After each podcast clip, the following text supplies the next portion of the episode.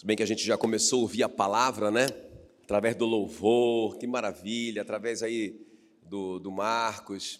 Mas vamos continuar no ministério da palavra. Coloque a mão no seu coração, comece a pedir mesmo, clamar. Que o Espírito Santo te revele essa palavra. Comece a falar, comece a pedir para Ele mesmo. Peça. É, a Bíblia diz que se o, tudo que nós pedirmos, nós receberemos. Se nós pedirmos crendo que recebemos, então é nosso. Pedi, dar-se-vos-á, buscai e achareis, batei e abri-se-vos-á. Porque qual dentre vós é o filho que se é o pai que se o filho lhe pedir um pão lhe dará uma pedra? Então peça a palavra, peça a revelação, peça a luz, peça para que o Senhor tire o véu e mostre os segredos da sua palavra para o seu coração. Comece a orar, faça a sua oração agora em nome de Jesus.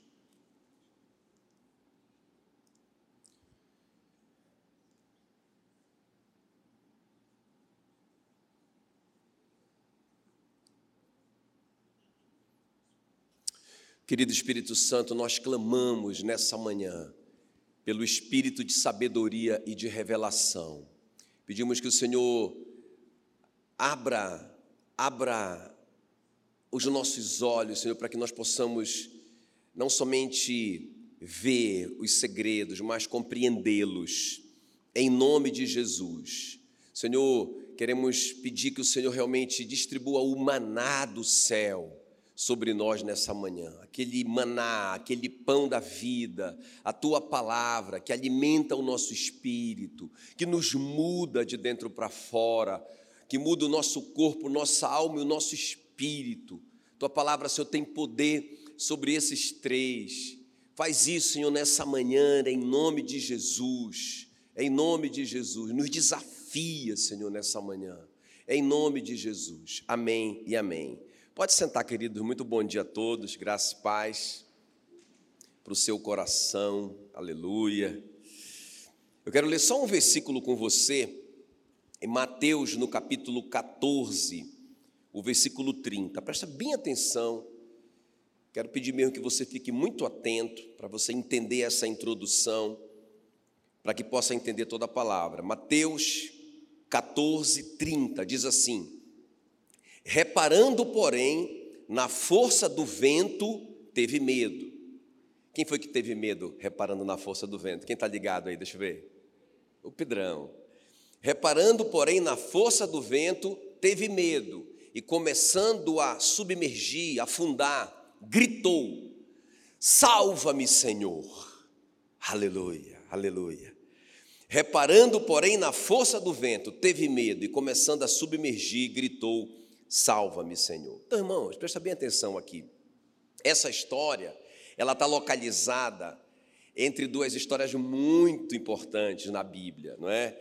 Ela está localizada entre a multiplicação dos pães e a libertação do Gardareno, não é? Então são duas coisas muito importantes na Bíblia porque mostram Jesus como Deus.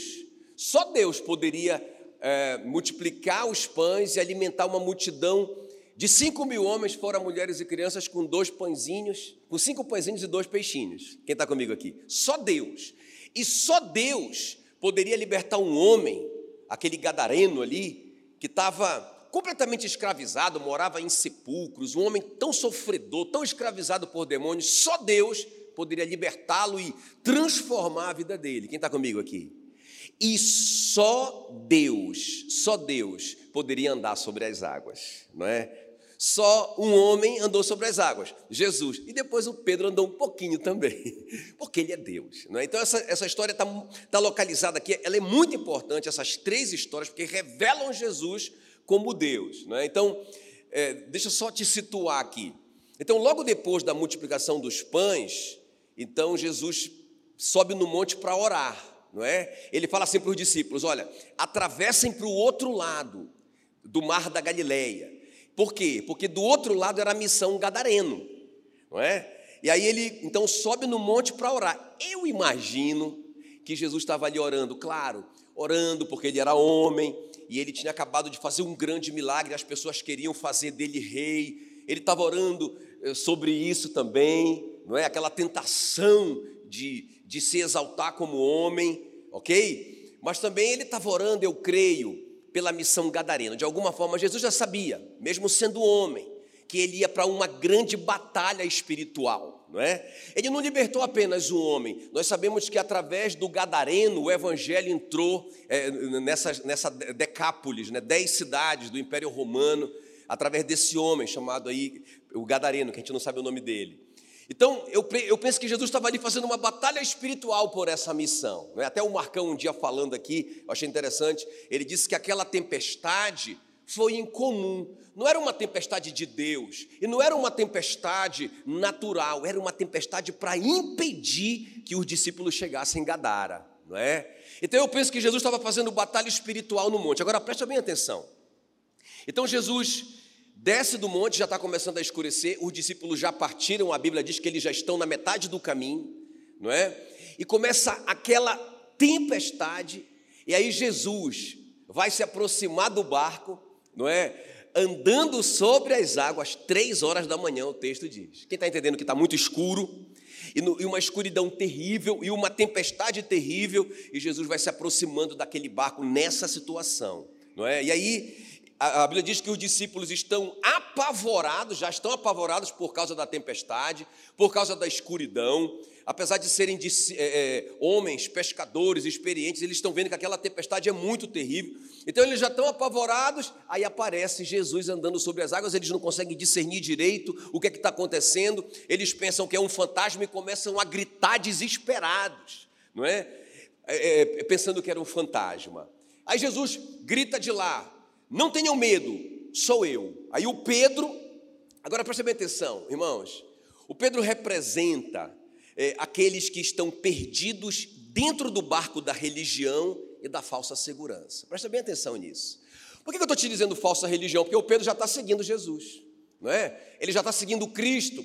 Ele já é um cristão, não é? Mas ele está ali dentro do barco, perdido na escuridão, apavorado, sem, é, é, sem nenhuma perspectiva. E aí, irmãos, é, ele fala para Jesus: Se é o Senhor, manda eu ir aí ter contigo, andando sobre as águas. Jesus diz para ele: Vem. E o Pedro então desce do barco e começa a andar sobre as águas. Agora preste atenção. No meio do caminho, nós sabemos, ele começa a afundar e Jesus prontamente estende a mão e segura. Agora, olha a cena final. A cena final é Jesus do lado do Pedro, voltando para o barco, tranquilos, andando sobre as águas. Eu não consigo imaginar Jesus carregando o Pedro em cima dele. Eu, não, Jesus tira o Pedro de dentro da água, que estava morrendo afogado, desesperado, e ele começa a andar do lado de Jesus. E a Bíblia diz então que eles entram no barco, os dois, e quando eles acabam de entrar no barco, a Bíblia diz que o vento cessou. Não é? E os discípulos disseram: Uau! Todos eles, verdadeiramente és o Filho de Deus. Agora, o que aconteceu aqui? Agora você tem que entender isso. O que aconteceu? Então, olha só, Jesus salvou Pedro da morte. Quem está quem tá comigo? Ele salvou Pedro de morrer. Agora ele entra no barco da vida do Pedro. Quem está entendendo que Jesus agora está dentro? Não é? Eles estavam ali servindo a Jesus, num cristianismo sem Jesus, um barco sem Jesus, não é? Um barco, é, o, o cristão que não confia em Jesus. Aí o Jesus então entra no barco, diga comigo, Jesus salvou da morte. Diga comigo, Jesus entrou no barco. Agora não tem mais religião, não tem mais é, falta de confiança. E a outra coisa que aconteceu, o Pedro e os seus companheiros testificaram que Jesus é Deus, porque só Deus pode fazer isso, só Deus pode é, violar, vamos dizer assim, as leis da, da, da natureza. Não é? Jesus andando, um homem andando sobre as águas. Só Deus pode fazer isso. Eles dizem: o Senhor é Deus.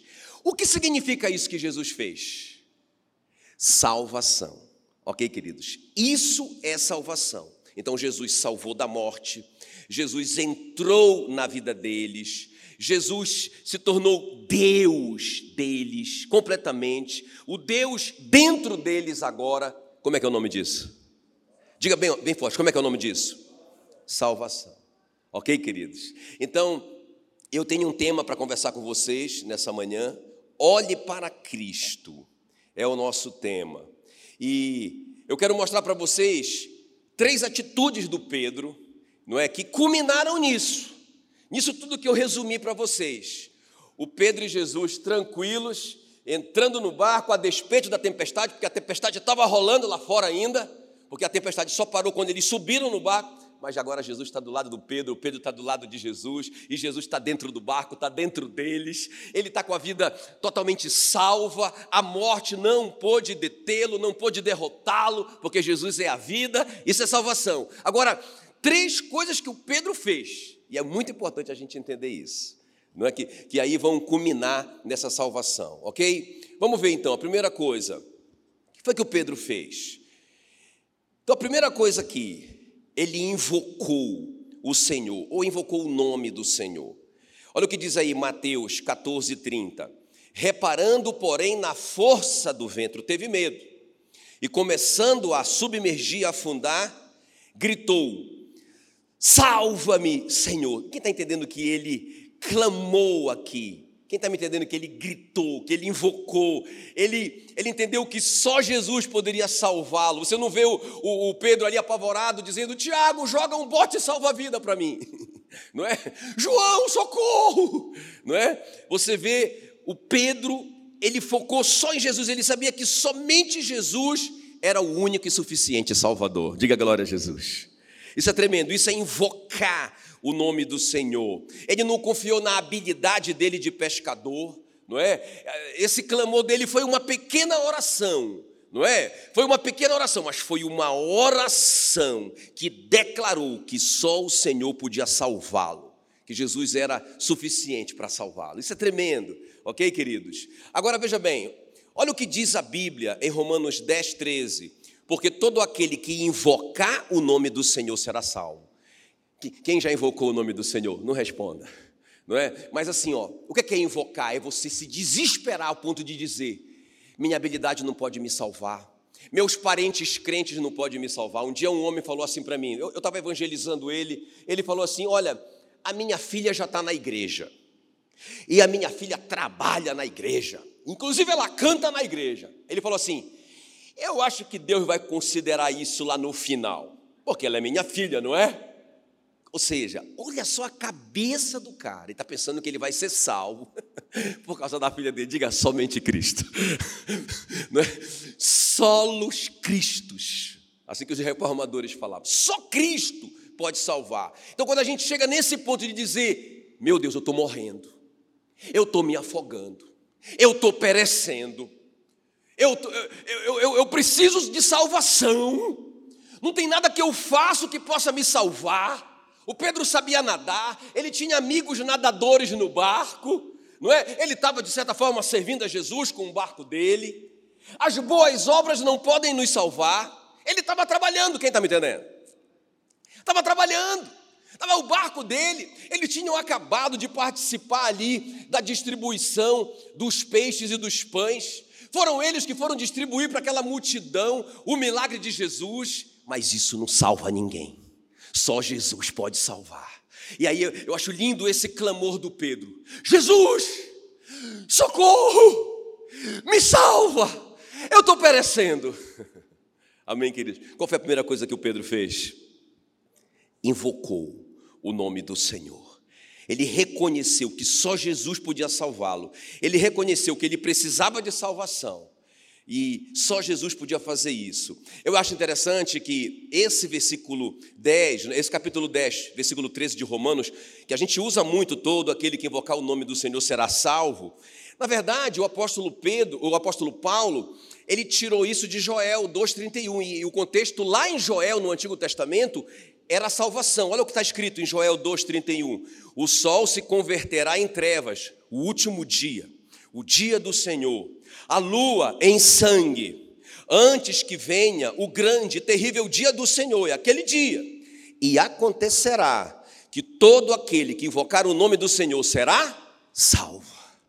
Então, o Paulo não está criando nada, ele está pegando esse versículo do Joel, que está relacionado ao último dia, à salvação, aquele dia que todo mundo precisa saber que está que tá perecendo, e que só Jesus pode salvá-lo. Jesus é o caminho, a verdade e a vida. Ninguém vai ao Pai a não ser por Jesus. O Pedro viu que a religião não salvou ele, os amigos crentes não salvaram ele, as habilidades dele não salvaram ele, nada o salvaram. Só Jesus podia salvá-lo. E por isso que ele clamou, por isso que ele invocou, por isso que ele gritou desesperado: Me salva, Jesus! Você já fez isso, gente? Você já entendeu isso? Bem, já está claro para você isso? Só Jesus. Não tem nada que você faça que faça você merecer salvação. Nada. Só Jesus. Amém, queridos? E eu acho interessante que na igreja primitiva eles tinham essa revelação, né?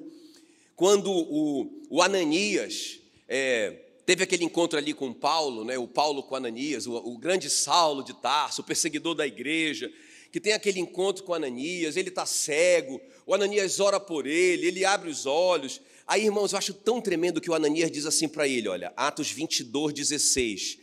E agora, por que você está demorando? Levanta daí, recebe o batismo, lava os teus pecados e invoca o nome do Senhor. Quem está me entendendo?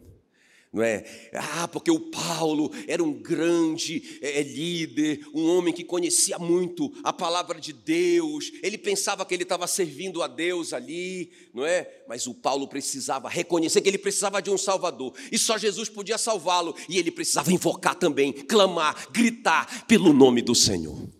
Eu acho lindo isso, o grande Paulo. Agora, irmão, não precisa fazer curso para invocar, tá? Não precisa. Sabe, eu acho tão simples esse clamor do Pedro. Ele só dá um grito: Senhor, me salva. Só isso. Não precisa fazer curso. Sabe, a gente não precisa de palavras bonitas para clamar, para invocar o nome do Senhor. Eu acho o filho pródigo foi isso, né? Ele chega ali na casa do pai dele, eu acho que é uma invocação isso aqui também. Ele invoca, ele clama pela misericórdia do pai dele. Quando ele fala assim para o pai dele: Pai, eu pequei contra o céu e diante de ti, já não sou digno de ser chamado teu filho. Irmão, tá tudo errado essa oração. O pai nem deu moral para ele, nem ouviu o que ele disse só ouviu o clamor de eu quero voltar, não é? E aí o pai dele disse: depressa, depressa, traga, traga logo a melhor roupa, não é? Depressa, depressa, eu quero abençoar o meu filho, porque ele voltou, ele clamou, ele entendeu que ele precisa de mim. Diga glória a Deus. Aleluia, aleluia. Então a primeira coisa aqui que o Pedro fez, qual foi? Fala aí para mim. Ele invocou, ele clamou, ele gritou: Me salva, Jesus. Nada mais pode me salvar a não ser o Senhor. Muito bem, a segunda coisa aqui que ele fez, ele creu no Senhor, ele creu no nome do Senhor. Mateus 14, 31 diz assim: olha, presta bem atenção nisso. Isso aqui foi uma revelação para o meu coração. E prontamente Jesus, estendendo a mão, tomou e lhe disse: Homem de pequena fé, por que duvidar? Eu sempre pensava assim, não é? Que, que Jesus tinha ficado triste com Pedro, mas na verdade, irmãos, eu, quero te mostrar que Jesus reconheceu a pequena fé do Pedro. Sabe, Jesus não chamou o Pedro de homem sem fé, porque você duvidou, ou homem de falsa fé, porque você duvidou. Não, ele disse homem de pouca fé. Uma pequena fé não é tão poderosa como uma grande fé, mas quem está me entendendo que ainda é fé? Irmãos, um grama de ouro é tão ouro quanto um quilo de ouro. Então, Jesus reconhece uma pequena fé, é suficiente, porque quando a gente fala sobre esse assunto, a gente, eu vejo as pessoas dizendo, poxa, mas eu não tenho fé. Irmãos, olha só, Jesus reconhece a fé do Pedro. A primeira, a primeira razão porque eu creio que Jesus reconheceu a fé do Pedro, quando ele fala assim para ele: Oh, Pedro, por que duvidar? Eu não sei se você percebe o tom de Jesus. Porque quando ele desce do barco, eu acho lindo isso, né? Ele desce do barco, dá certo. Ele pisa em solo duro. Então ele tinha uma porção de fé. Ele foi o segundo homem que, que andou sobre as águas, não é? E na verdade são os únicos dois homens do universo. Então funcionou. Aí quando o Pedro pisa na água, Jesus diz: glória. Eu imagino Jesus ali esperando ele. E aí, quando Jesus viu que deu certo, Jesus, é isso, né? E aí o Pedro vem e vem andando.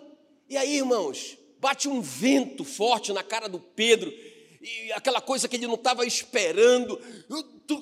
Ele toma um susto, aquela escuridão, aquele mar revolto. Aí quando ele procura Jesus, gente já não acha mais. É muito rápido que a gente desviou, o olhar de Jesus. Quem está comigo aqui?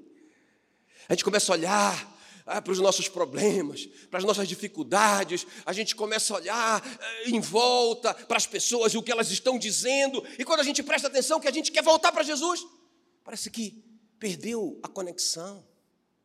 Irmãos, quando Jesus pergunta, Pedro, por que duvidar? Eu nunca tinha percebido esse tom. Quando a gente lê a Bíblia, não é só a informação, a gente tem que pedir revelação do tom, não é?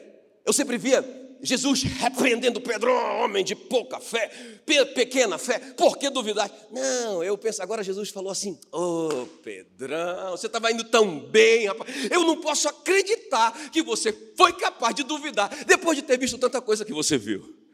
Jesus está indignado com ele de uma forma positiva. Você estava indo tão bem, como pôde duvidar?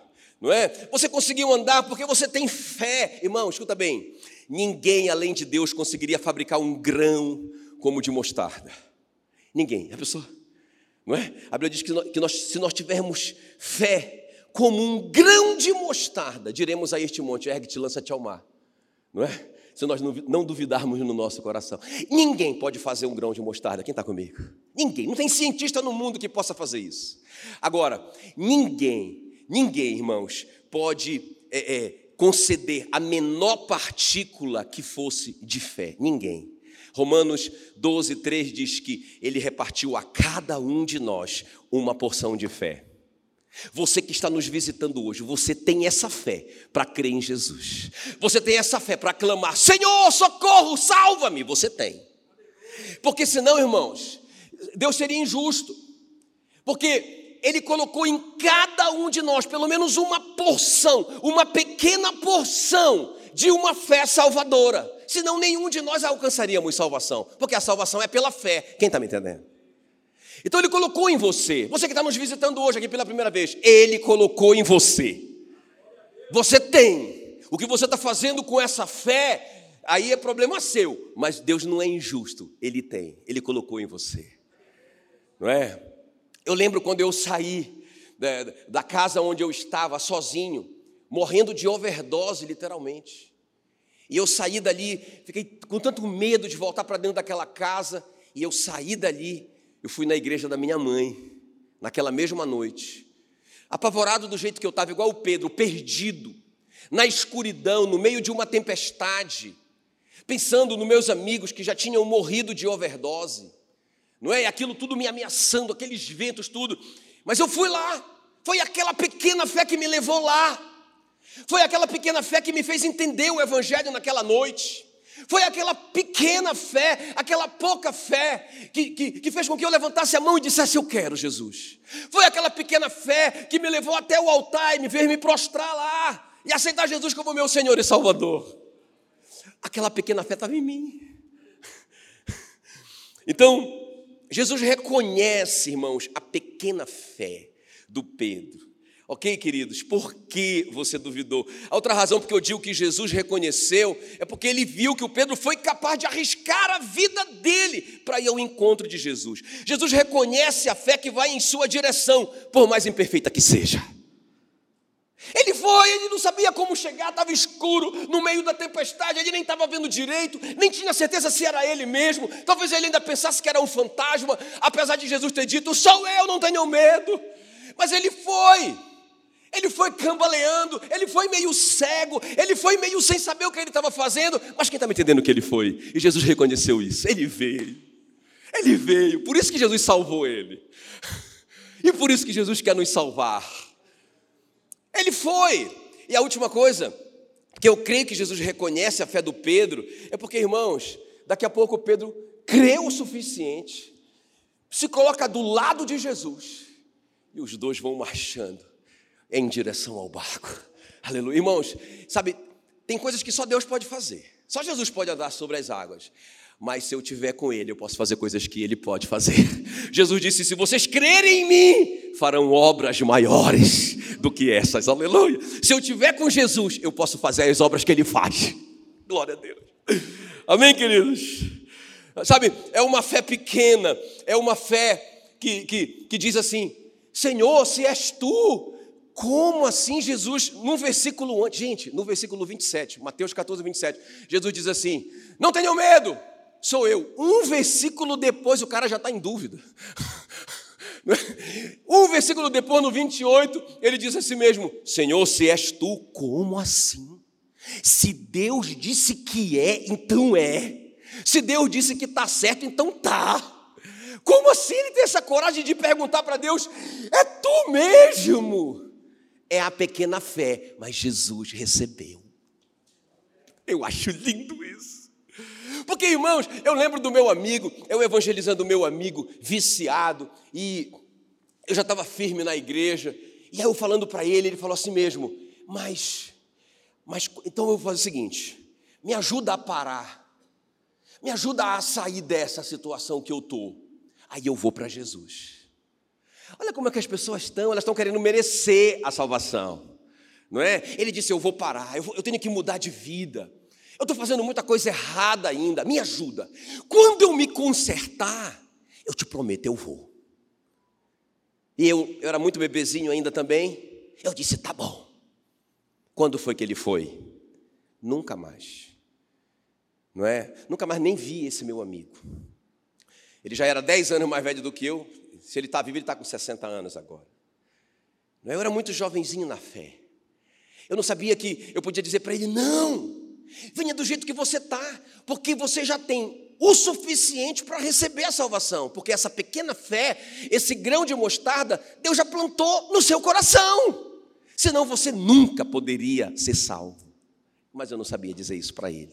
E eu concordei com ele: tá bom, então eu vou te ajudar a mudar eu vou te ajudar a sair, porque eu saí. Mas eu, eu saí porque eu criei primeiro. foi a fé, foi o grão de mostarda que foi crescendo dentro de mim. Coitado do meu amigo. Muito bem, queridos. Agora, é, só, só para finalizar essa, essa, esse ponto do creu.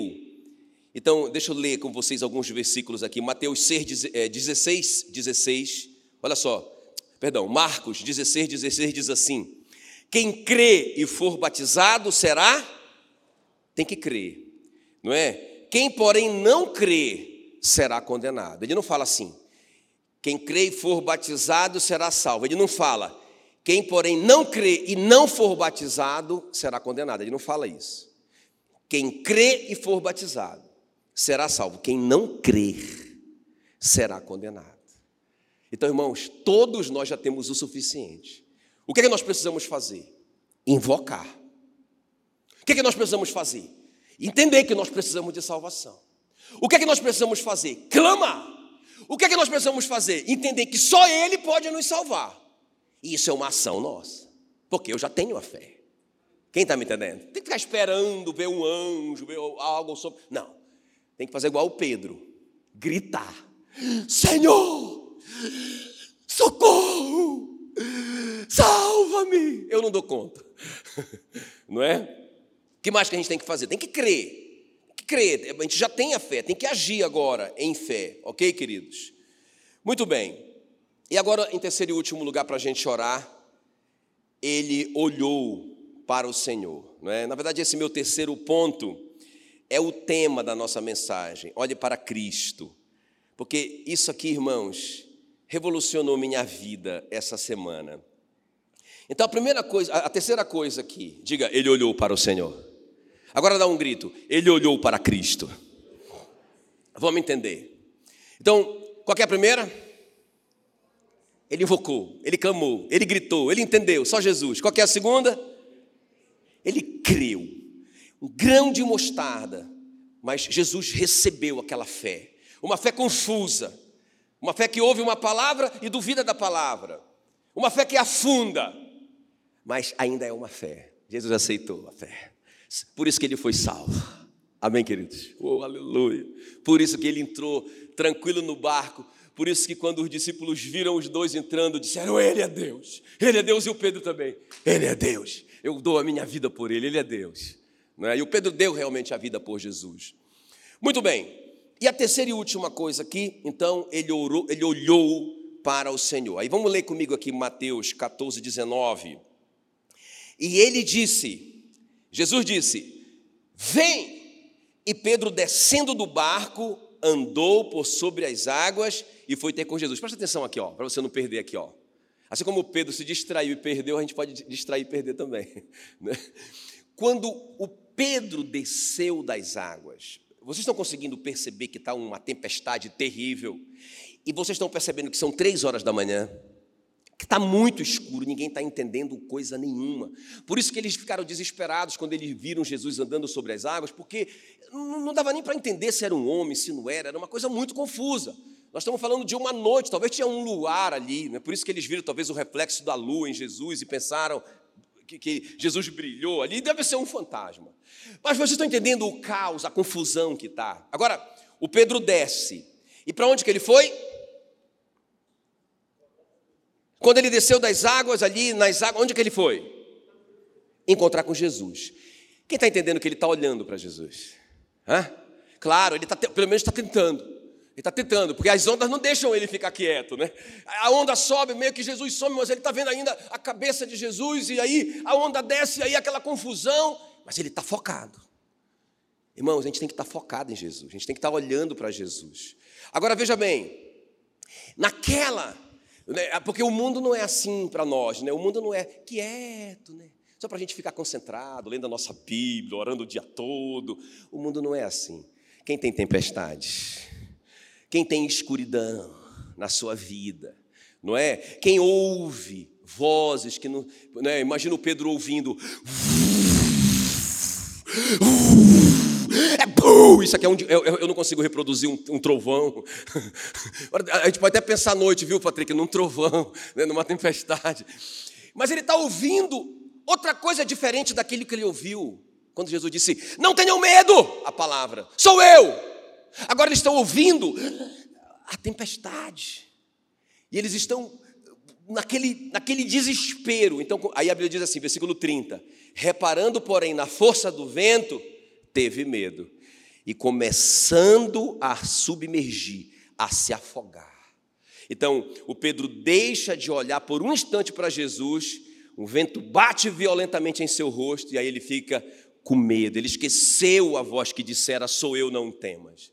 Irmãos, o justo viverá por fé e não pelo que ele está sentindo ou vendo. Quem está me entendendo? Quem está me entendendo? Então, o que é que você tem que focar? Você tem que olhar para Jesus.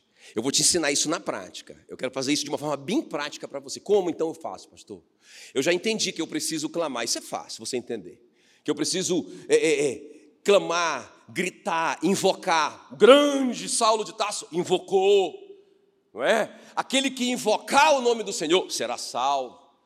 Então, eu sei que eu preciso entender isso, só Ele. Então, eu tenho que clamar por Ele, gritar por Ele, invocar. Não é ser dependente dEle, só Jesus. Beleza, fácil. Crer, não é? Você já entendeu. Você é capaz de crer, todos nós somos.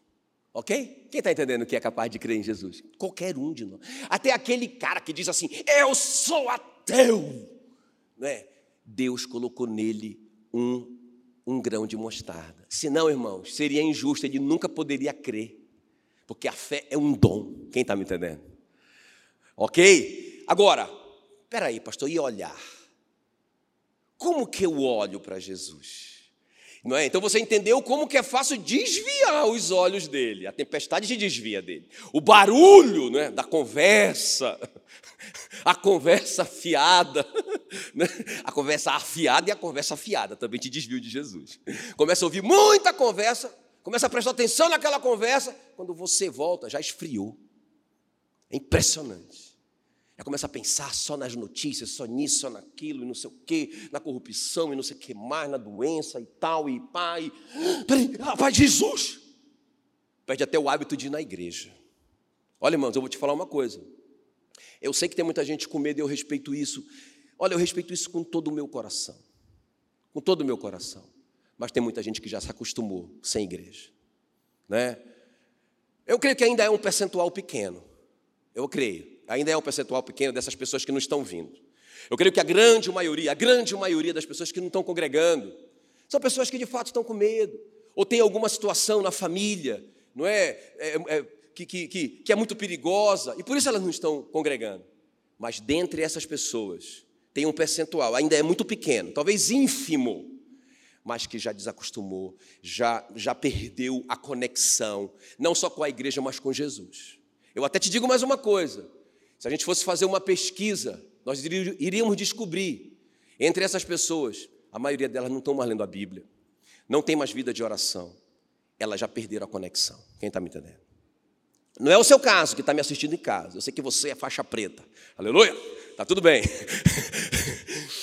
Mas, irmãos, deixa eu te mostrar na prática. É, como assim olhar? Como assim olhar? Como assim que o Pedro olhou para, para o Senhor? Aí esse versículo, irmão, que foi a revelação da semana para o meu coração. Isaías 45, 22 diz assim: Olhai para mim e sede salvos, vós todos os limites da terra, porque eu sou Deus e não há outro. Aleluia. Uh!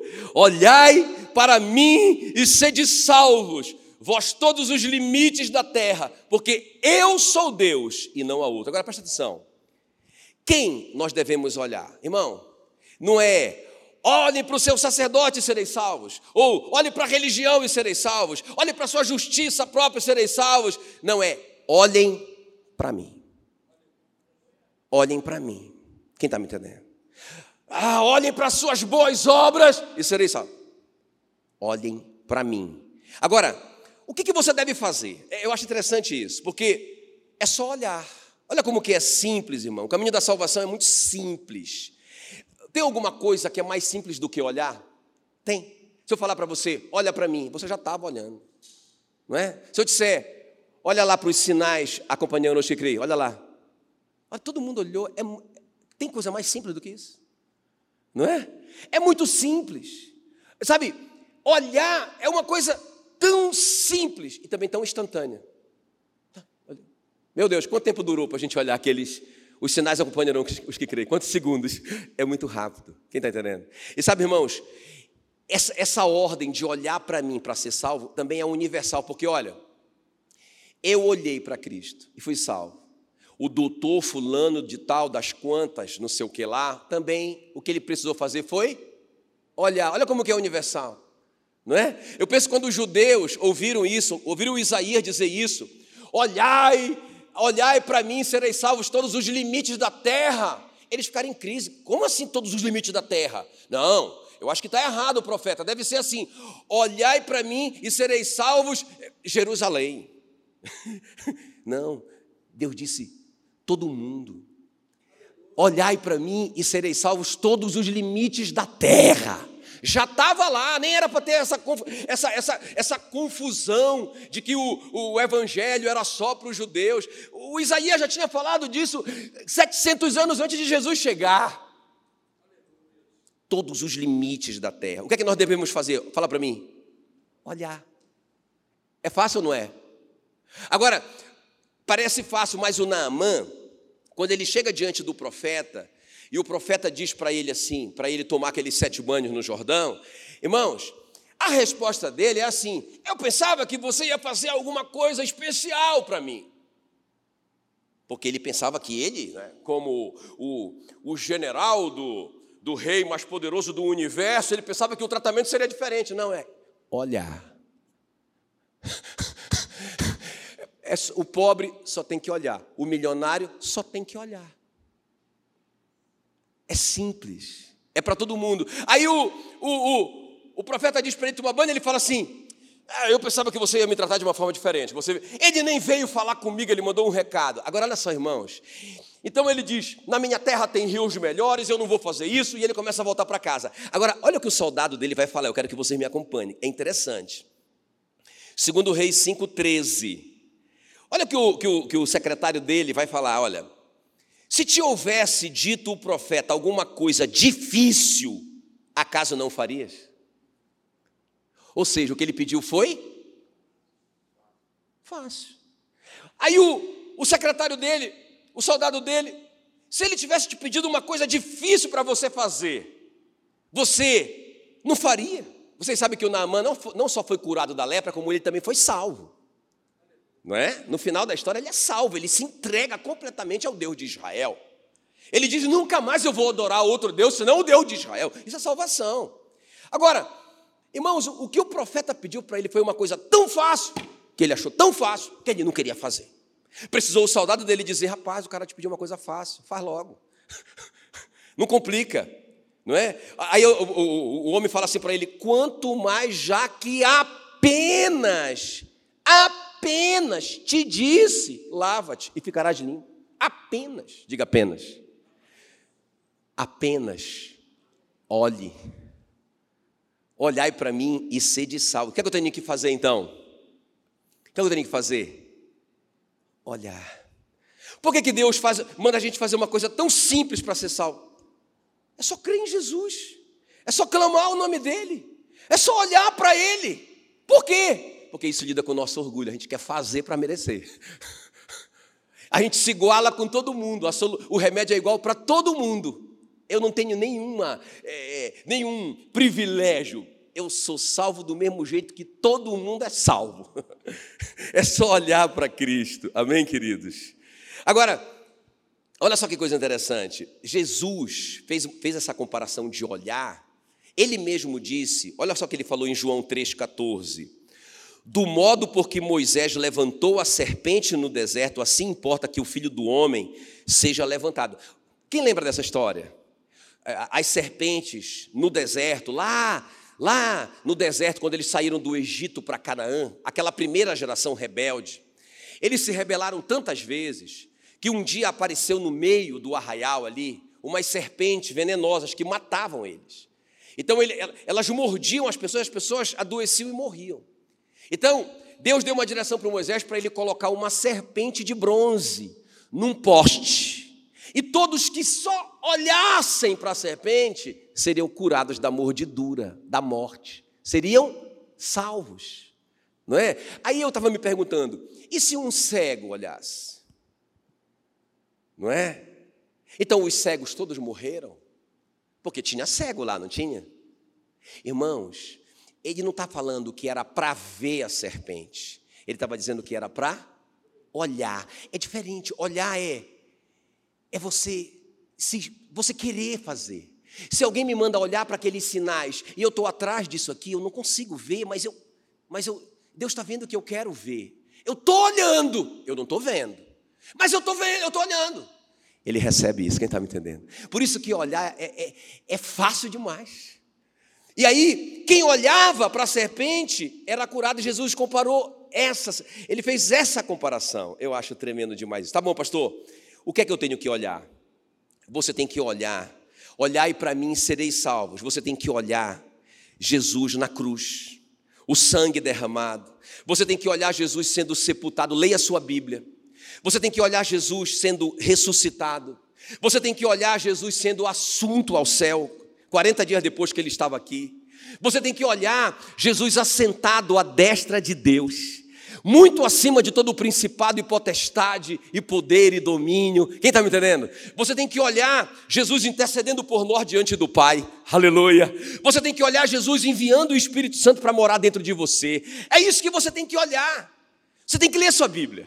Você tem que olhar Jesus. Você tem que ver Jesus fazendo essas coisas. Quem está me entendendo? Aleluia. O que é que eu tenho que fazer então? O que foi que o Pedro fez? E ele foi salvo. O que foi que ele fez? Ele invocou, que mais? Ele creu, que mais? Ele olhou. Ele olhou o quê? Ele olhou Jesus como Deus. Ele está andando sobre as águas. O que é que eu tenho que, o que é que eu tenho que olhar? Jesus como Deus. Não é? morrendo, morrendo por mim. Deus, Deus colocou eu e você em Cristo e crucificou Cristo, sepultou Cristo, ressuscitou Cristo, fez Cristo se assentar. Eu estou com Cristo. Amém, queridos? Eu vou. Fica em pé para parecer que está acabando. Eu só quero ler uma história para vocês. Né? Quer ver? Fica em pé. Presta bem atenção aqui, por favor. Essa foi a, uma, essa história sobre essa Identificação. Olha aqui ó, comigo. Ó. O que é, que é identificação? Ah, peraí. Eu entendi. Então, quando eu aceito Jesus como meu Senhor e Salvador, quando eu invoco, quando eu creio, quando eu olho, então eu, eu me uno a Cristo. É isso? Quem está comigo aqui? Eu vou repetir, eu vou repetir. Então, quando eu invoco, quando eu entendo que só Ele pode salvar, quando eu creio, ainda que seja uma fé pequena, quando eu olho para Ele, tomo essa decisão de olhar para Ele, olhar para Ele na cruz, morrendo, sepultado, ressuscitado, no trono, quando eu resolvo fazer isso, Ele me pega, e ele me tira da morte, e ele me faz andar do lado dele, e ele entra no barco da minha vida, isso é salvação. Ah, pastor, eu entendi, mas tudo isso, irmãos, é a identificação. E aí eu estou falando para vocês que eu quero, eu, quero, eu quero contar essa história para vocês, do menino, do, do, do Steven, que ele matou aula, não é? Três dias matando aula. Aí o professor ligou para os pais. O que, que aconteceu com o Steven? Por que, que ele não está vindo para a aula. Aí o pai ficou doido. E quando o pai foi conversar com ele, muita mentira e tal, muita... aí depois o pai descobriu tudo, tudo mentira, não é? Terrível. Então eles chamaram o Steve, menino pequeno, ainda criança, chamaram o Steve para conversar. Filho, mentira é uma coisa muito terrível, por duas razões. Primeiro, porque é pecado. Os mentirosos não entrarão no reino dos céus. Mas, em segundo lugar, a mentira quebra a confiança entre nós. Como que nós podemos conviver um com o outro sem confiar plenamente no outro? Falaram para ele: Filho, o que você fez foi muito sério e nós queremos então que a sua punição seja tão séria quanto o seu pecado, para que você entenda. E aí o Steve tinha muito medo de ficar lá no sótão, né? É, é no sótão, né? Ali embaixo. E tipo, tipo o porão para nós, né? Toda, toda casa americana tem sótão, né? E aí eles falam: você vai ficar lá três dias, que foram três dias que você furou aula. Vamos colocar a sua cama lá, você vai se alimentar lá, você vai, você vai ficar três dias no sótão. Aí o Steven ficou apavorado, mas eles fizeram. Foi uma dor terrível. E aí os pais, então, diz que durante aquele dia, aquele primeiro dia, né? É, é, já era tarde, a, a tarde, depois do meio-dia, quando eles colocaram o Steven lá, eles não conseguiu fazer nada, ele tentou ler, era um final de semana, o pai tentou ler, a mãe tentou costurar, ninguém conseguiu fazer absolutamente nada. Chegou a noite. E na hora de dormir, o pai se rolava de um lado para o outro pensando no Steven, lá embaixo. Quando foi meia-noite, ele disse para a mulher: Amor, você está dormindo? Ela disse: Não. Eu não consigo dormir pensando no Steven. Será que ele está bem? Vamos orar por ele? Aí diz que eles oraram pelo Steven. Uma hora da manhã a mãe levantou, a mãe, a mãe abriu o olho. Amor, você está acordado? Estou. Amor, eu também não consigo dormir. O que, é que a gente faz? Não, mas vamos dormir. Ele tem que passar por isso, ele tem que entender. Isso é muito grave o que ele fez. Aí, tá bom, então vamos dormir. Duas horas da manhã o pai disse: Amor, está acordada? Estou. né? Acho que três horas da manhã ele disse: Amor, não aguento mais. Pegou o travesseiro dele e, e desceu. Desceu no sótão. Quando ele chegou lá, ele encontrou o Steve acordadinho, apavorado, sentado na cama, com muito medo igual Pedro, é? desesperado. Aí ele, ele viu o filho dele ali, ele disse: Filho, o que você fez é muito grave e eu não posso tirar o seu castigo. Você tem que entender e você tem que aprender. Mas eu vou compartilhar o seu castigo com você. Eu vou ficar aqui no sótão com você esses três dias. E aí diz que ele deitou do lado do filho e eles dormiram, e eles ficaram ali por três dias. Mas qual que é a moral da história? Irmãos, é isso que é identificação. Isso que a gente tem que entender. Deus estava lá tranquilo, no céu. Ele pegou o travesseiro dele e desceu o sótão para deitar do nosso lado, ou melhor, para ser crucificado do nosso lado. Porque nós fomos crucificados com ele. E, e ele morreu, era para a gente, irmão, é, é, é, esse castigo era só nós. Mas foi o Pai que nos deu esse castigo por causa do pecado, porque ele é santo, santo, santo, ele não poderia passar a mão na cabeça do pecado. Ele tinha que punir o pecado. Nós tínhamos que aprender essa lição. Mas ele sabia, eles não vão aguentar. E aí ele, ele, ele deu um jeito de se fazer um conosco Amém, querido? pra, e, e ele sofreu, ele sofreu a consequência do pecado que ele infringiu a lei. Olha, tem que morrer na cruz. Então ele veio e morreu na cruz conosco. Irmãos, isso é lindo. Então quando eu entendo isso no meu espírito, e eu invoco a salvação, e eu creio em Jesus, e eu olho para tudo isso que a Bíblia me mostra, Quem está entendendo que eu sou salvo? sabe, irmãos, eu preciso pregar isso para vocês, sabe por quê? Porque eu estou vendo muita gente enganada. Muita gente igual o Pedro no seu barco da religião, achando que está tudo resolvido e nem conhece a Bíblia. Eles estão numa igreja, às vezes estão trabalhando numa igreja, trabalhando no barco, no evangelismo com Jesus, mas eles não sabem a coisa básica da salvação. Irmãos, e eu fico apavorado de naquele dia, não é? Essas pessoas dizerem para mim, mas pastor, senhor nunca falou sobre isso com a gente. Era só vitória, vitória, vitória, vitória. Eu estou podre de rico e vou para o inferno.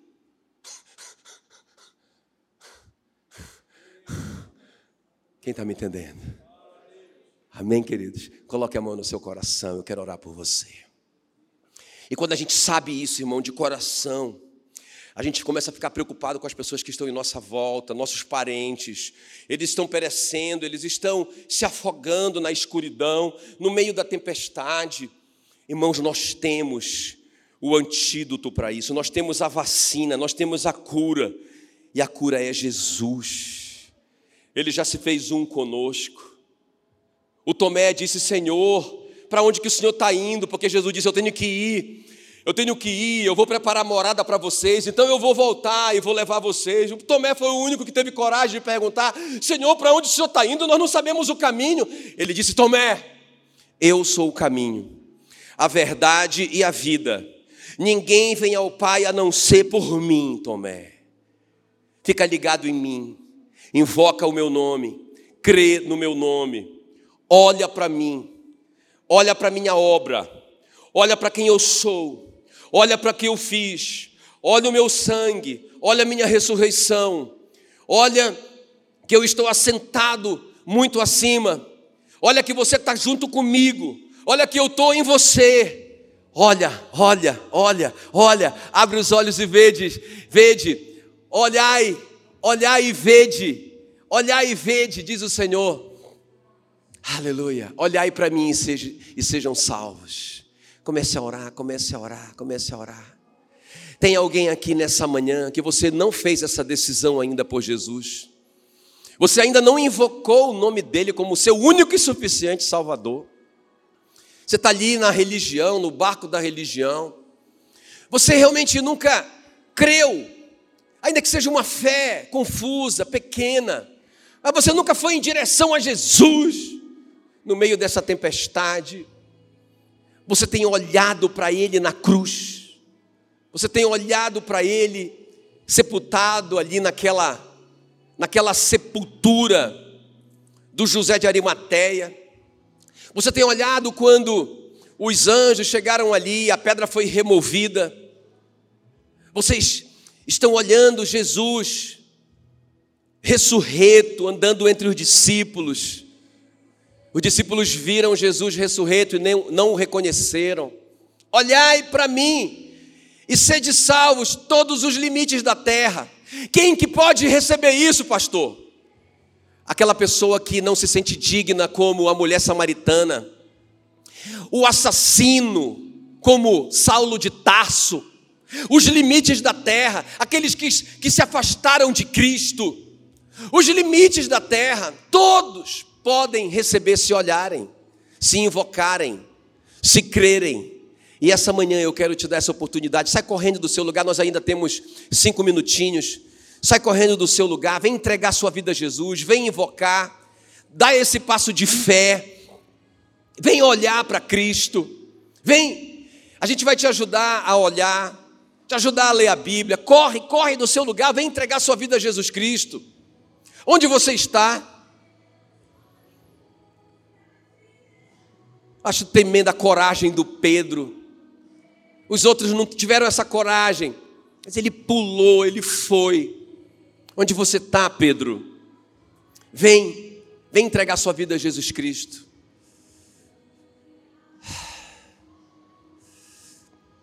Vem invocar vem crer, vem olhar.